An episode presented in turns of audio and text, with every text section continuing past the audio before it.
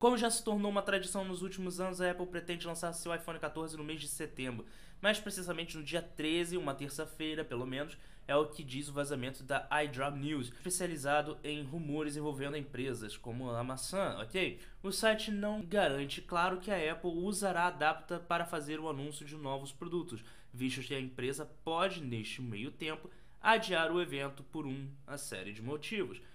O dia exato deve ser confirmado apenas a partir de meados de agosto, é, quando a Apple começa a gravar o, os vídeos para o evento de setembro. Beleza, nós temos um design. O design não, é, não espera novidades sobre o design, o design. Segundo fontes, o iPhone 14 terá um design idêntico do iPhone 13. O processador do iPhone 14 será, um, a princípio, será um chip A Bionic 16 Ok, chip prioritário da Apple, nada demais. É, resfriamento, a Apple vem testando nos últimos anos sistemas de resfriamento por câmara de vapor. Hum, interessante, então provavelmente deve ter um sistema de refrigeração líquido dentro do iPhone. Ok. É, usado é, em talhe, usado desde 2017 no iPhone X, quando a Apple pretende lançar e decide abandonar o Note, né, o entalhe. Câmeras do iPhone 14 deverá ter a melhoria nas câmeras, como sensor de 48 megapixels, finalmente. Cores, iluminação e o preço, claro, sim, o preço vai subir, segundo fonte do iPhone 14, sairá nos Estados Unidos a versão a partir de 1.099 dólares, o que é bem caro. Tipo, 1.099 dólares é bem caro. Inclusive, isso já é um tema que eu queria discutir com vocês. Já fica aqui o nosso, nosso primeiro corte, que é falar sobre o mercado de luxo. Isso aqui é um devaneio, tá? É uma coisa que eu tive recentemente, deitado na cama, pensando e refletindo, e eu queria saber de vocês se isso faz algum sentido ou não. É, bem, eu tenho que reparado né, que, e na verdade nessas minhas reflexões, que marca de luxo como a Apple se tornou, ou como algumas marcas de roupas, marcas de anéis, eles não são. Chegam num ponto que não é mais o preço. Tipo, se você pegar uma camisa de 3 mil dólares e pegar uma camisa da Renner, muito provavelmente o tecido vai ser parecido. Não estou dizendo que vai ser o mesmo parecido, provavelmente a de 3 mil vai ter um, uma série de detalhes e coisas que. de técnicas que serão utilizadas, mas para o consumidor final não fazem tanta diferença. E aí eu farei para pensar que é o seguinte: vamos pensar no que é o conceito de riqueza, tá? O que é ser rico? Ter um milhão de dólares? Um milhão de dólares é uma pessoa muito rica, certo? Um milhão de reais, vamos trazer para nossa realidade, um milhão de reais. É uma pessoa muito rica. Mas e agora uma pessoa que ganha 3 mil reais? Ela é uma pessoa rica? Tipo, 3 mil reais não. As pessoas não consideram uma pessoa rica. Mas vamos botar num contexto de que essa pessoa que ganha 3 mil reais, ela não tem filhos, ela mora sozinha, e a soma de todas as suas contas dá 1.500. 1.500 ela gastou e teve todas as suas compras. Sobra líquido para ela mais 1.500. E cara, com 1.500 você consegue fazer muita coisa. Você consegue fazer boas compras no mercado. Você consegue sair para jantar uma vez por semana, duas. Você consegue economizar para comprar alguma coisa no final do ano que você gosta. Se você fez tudo isso e sobrou 1.500, todo, pagou todas as suas contas, pagou todas as suas dívidas e sobrou 1.500 reais, você tem uma vida muito boa. Você consegue ter uma vida muito boa. Claro, se você for uma pessoa solteira, morando numa cidade, por exemplo, uma cidade do interior, uma cidade. Né, ou às vezes até numa cidade grande, mais longe do centro urbano, você consegue, com 1.500 sobrando no seu bolso, ter uma vida legal. Se no universo é que você ganha 3 mil. Agora, uma pessoa que ganha 50 mil por mês. Uma pessoa que ganha 50 mil por mês, ela. Deixa eu chegar aqui o microfone mais pertinho uma pessoa que ganha 50 mil por mês, ela acaba tendo uma, um outro padrão de vida que vai exigir que ela gaste mais dinheiro, mas também não é nada tão absurdo assim. Ela vai gastar dinheiro, ela vai gastar seus. Vai gastar suas fontes e ainda vai gastar, uh, vai sobrar uma boa grana. Ela não, dificilmente todas as contas da pessoa não vai dar 50 mil reais. Ela vai poder agora, ao invés de viajar, ao, ao invés de ir num restaurante uma vez por semana, ela pode ir todo dia. Ao invés dela, sei lá, ir tirar férias em Cabo Frio uma vez por ano, ela pode ir para Paris uma vez por ano, ela pode ir para Itália uma vez por ano, ganhando 50 mil reais por mês. Claro, dependendo do seu padrão de vida, obviamente, se a pessoa economiza ou não. Agora, uma pessoa que ganha um bilhão por mês.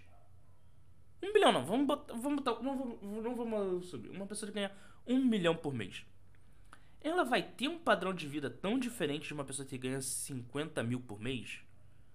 Tipo, eu não tô falando de onde ela mora. Provavelmente a casa de quem ganha um milhão por mês é uma casa diferente de quem ganha 50 mil por mês. Mas o seu padrão de vida, sua rotina, suas coisas ao fazer, ao, de afazeres do dia, vai mudar tanto assim? Claro, a pessoa que ganha 50 mil por mês, ela vai poder viajar uma vez por ano, duas vezes por ano, três vezes por ano pessoa que ganha um milhão por mês, ela poderá viajar todo dia. Mas a sua vida cotidiana, o seu acordar, tomar seu café, vai mudar tanto? Então, assim, quanto mais rico você chega ao meu pensamento, você chega num ponto que você não tem uma distinção de quem ganha menos do que você. Eu acho que 50 mil é meio que um limite que quando você chega, não tem mais para onde você subir e mudar o seu padrão de vida. Então você começa a ter que aumentar e mudar seu padrão de vida com objetos. Seja um computador, seja um carro, seja um anel, seja um iate. Afinal de contas, você precisa de um iate? Não, precisa para sua vida. Você não precisa de um iate, a menos que você seja um marinheiro. Mas você não precisa de um iate. Mas você quer ter um iate porque aquilo vai te dar um conforto em alguma coisa. Você começa a investir em formas de se manter confortável e formas de ter luxo. Você começa. Você não quer mais ter, ir numa festa. Você não quer mais ir num churrasco. Você quer ir numa festa exclusiva.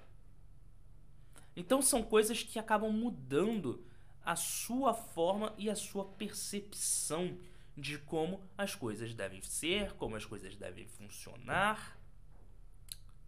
Tanto pro bem, tanto pro mal. E aí que vem as marcas de luxo, para mostrar que a pessoa que ganha 50 mil por mês, mesmo tendo um padrão de vida similar ou igual a uma pessoa que ganha um milhão, é totalmente diferente. Principalmente se comparada com aquele cara que ganha 3 mil.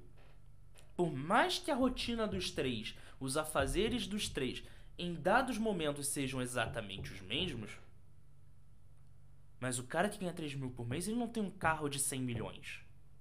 Muito menos o cara que ganha 50 mil.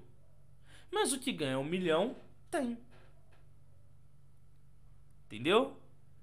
A marca de luxo deixa de ser algo para mostrar, deixa de ser algo útil para ser algo para mostrar o quão melhor aquela pessoa e quão rica é aquela pessoa comparada a outra vira um muito mais um mecanismo de comparação do que um mecanismo de nossa, essa pessoa tem uma vida diferente. Nossa, essa pessoa é diferente. E aí vem aquele negócio, se a gente se não existisse marcas de luxo, o que aconteceria?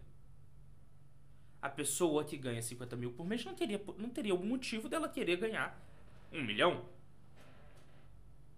Se você não tem motivo para a pessoa ganhar mais dinheiro, você não tem motivo para a pessoa acumular dívida.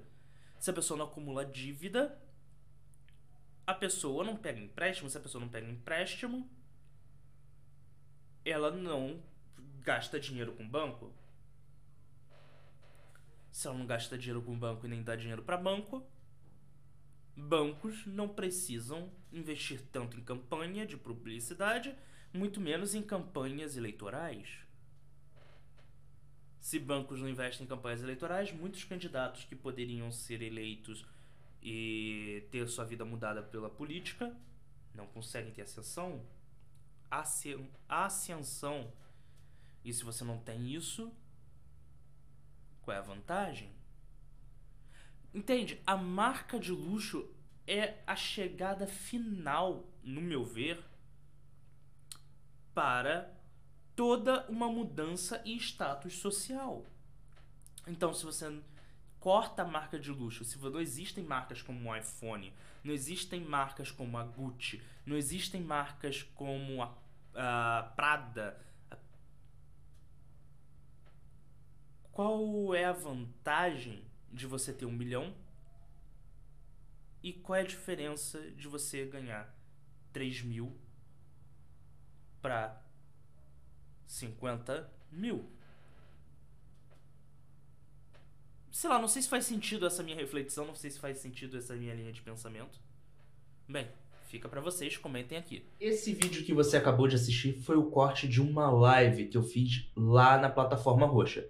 Para não perder outras lives interagir comigo ao vivo, já segue lá. Agora, se você só quer conhecer outros conteúdos que eu fiz e quer assistir outros vídeos como esse, já se inscreve aqui no canal para não perder nada. Conto contigo. Obrigado por assistir, um forte abraço e tchau!